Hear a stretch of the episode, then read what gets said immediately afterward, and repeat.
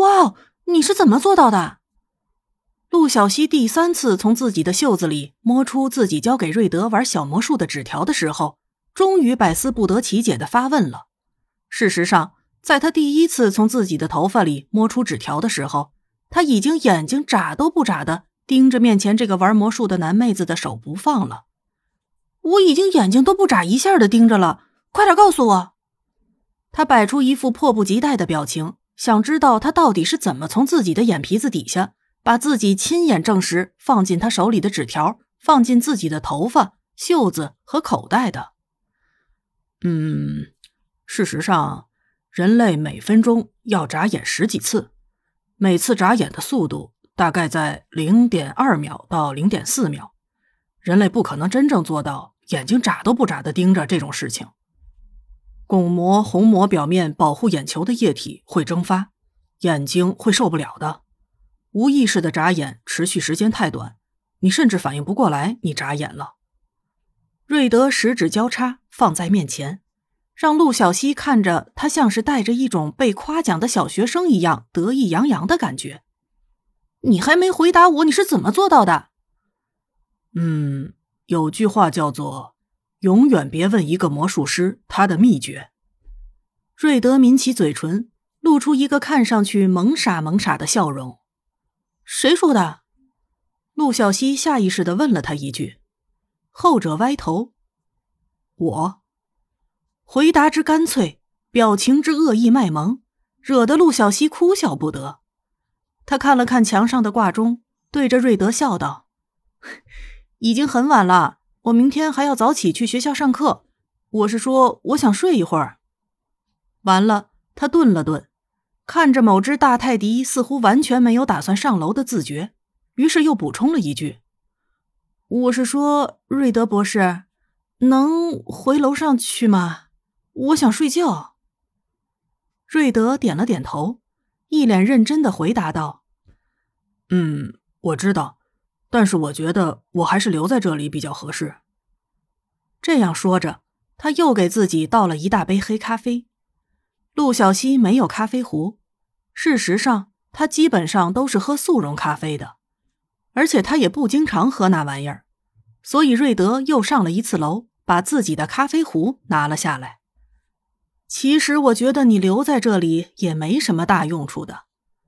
陆小西的目光在瑞德身上来回滚了两下，用中文非常小声的嘟囔了一句：“太瘦了。”好吧，他永远都不会承认。这是一个双关语，毕竟“瘦”和“瘦”是一个发音，不是吗？陆小西咳嗽了一声，看着用湿漉漉、如同小动物一样眼神无辜的、一脸纯良的看着自己的男妹子，两眼望天。嗯 嗯，我到里面拿床毯子给你，沙发给你睡。谢谢。瑞德还是一脸无辜的点了点头。如果梳理一下他的思路的话，就是，就算 C C 会修马桶、会组装家具，还有可能会开锁，但是人家只是个十七岁未成年的青少年，还是个女孩子。不管怎么说，她好歹还是上过警校的，面对各种突发事件，总比 C C 要强一些。嗯，虽然体能、射击等都不合格，但是他好歹还是进了 F B I 的。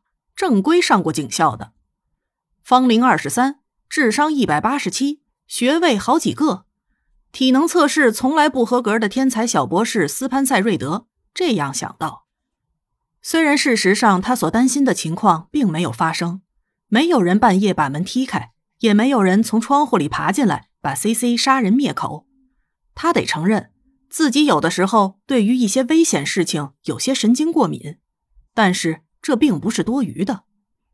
自从进入 B A U 或者比那更早的时候，他所接触到的很多东西都在向他证明一些事情。Doctor 斯潘塞瑞德不想说那是人性，但是那至少是一部分的人性。只是到现场去接触那些人，和自己只是单纯的记忆和阅读或者分析概率是不太一样的。他也说不上来什么地方不一样。只不过第二天再去见小伙伴们的时候，他又被摩根说是看上去像是一整个晚上都在埋头苦干。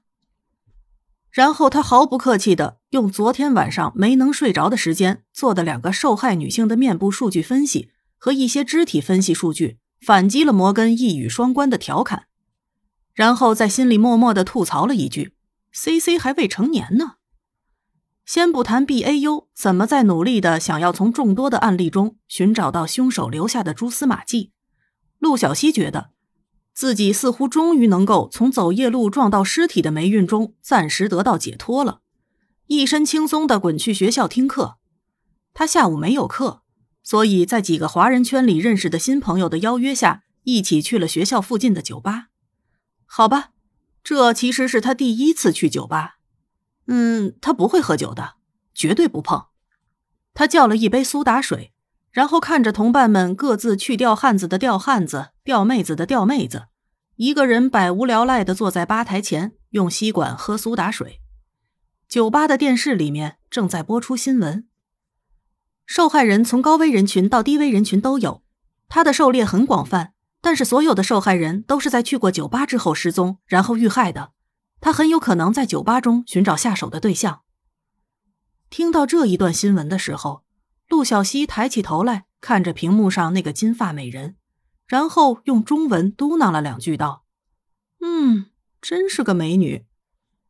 她可能看上去风度翩翩，容貌颇佳，但是腿部略有残疾。为此，她会精心修饰自己，好让自己看上去更加的成熟而充满魅力。”调酒师又给陆小西倒了一杯苏打水，然后夸张的耸肩道：“哼，真是什么人都有。”陆小西笑笑不说话。这个时候，有人走过来，坐到了他的身边。一个人。嗯，叔叔，我不约。陆小西随口吐槽了一句，然后一瞬间，他突然像是蛰伏在草堆里等待着伏击的眼镜蛇一样，猛地出手一记上勾拳，打在来人的下巴上。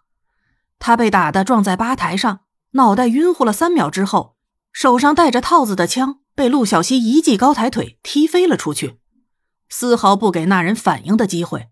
他一脚踹在了他的要害处，然后他彻底躺下了。